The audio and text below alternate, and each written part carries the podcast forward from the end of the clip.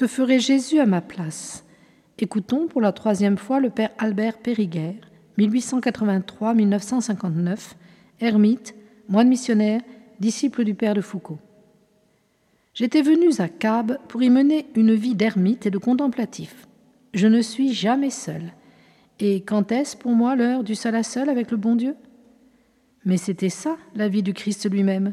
Toute la journée avec les foules, la nuit avec son Père. Que c'est bon de ressembler au Christ, que c'est bon de ne pas faire ce que l'on veut, que c'est bon de trouver le Christ non pas où on aurait choisi d'aller le chercher, mais là où il a choisi de se faire trouver.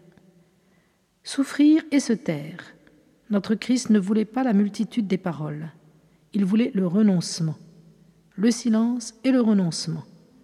Voilà par quoi nous faisons le vide en nous-mêmes et le vide de nous-mêmes, et alors, à la place de nous, c'est Dieu qui est en nous. On ne perd pas à l'échange.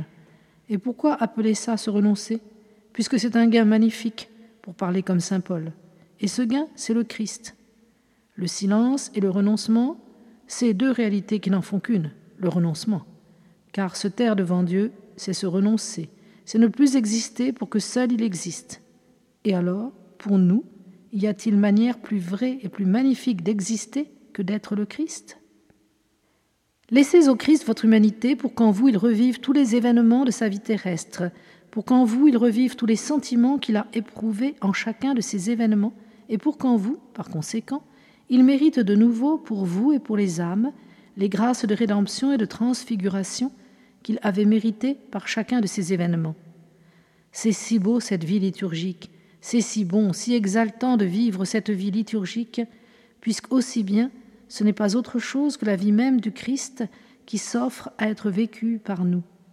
Chaque année, en votre âme, recommencez la destinée terrestre du Christ, ou plutôt, quand vous, le Christ, recommence sa destinée terrestre. Ah non, ce n'est pas là de la rhétorique, ce n'est pas là du sentiment vague et vide, c'est le roc même de la doctrine, c'est Saint Paul et c'est Saint Jean, c'est le christianisme dans ce qu'il a de plus solide et de plus profond. Le Christ est avant tout le Christ sauveur, Christ rédempteur. C'est cela qu'il veut être en nous. La messe nous le crie à chaque instant. Alors que votre journée soit pour vous votre messe à vous, que votre vie soit une messe ininterrompue, c'est-à-dire une union ininterrompue de votre sacrifice au sacrifice du Christ. Abandonnez-vous à ces grandes pensées, je veux dire, vivez ces grandes réalités à chaque instant. Non, ce ne sont pas des mots, non, ce ne sont pas des illusions. Votre vie, d'en vivre, sera devenue tellement grande, tellement riche. Vous serez devenu le Christ lui-même. C'est l'expression de saint Augustin après avoir été celle de saint Paul.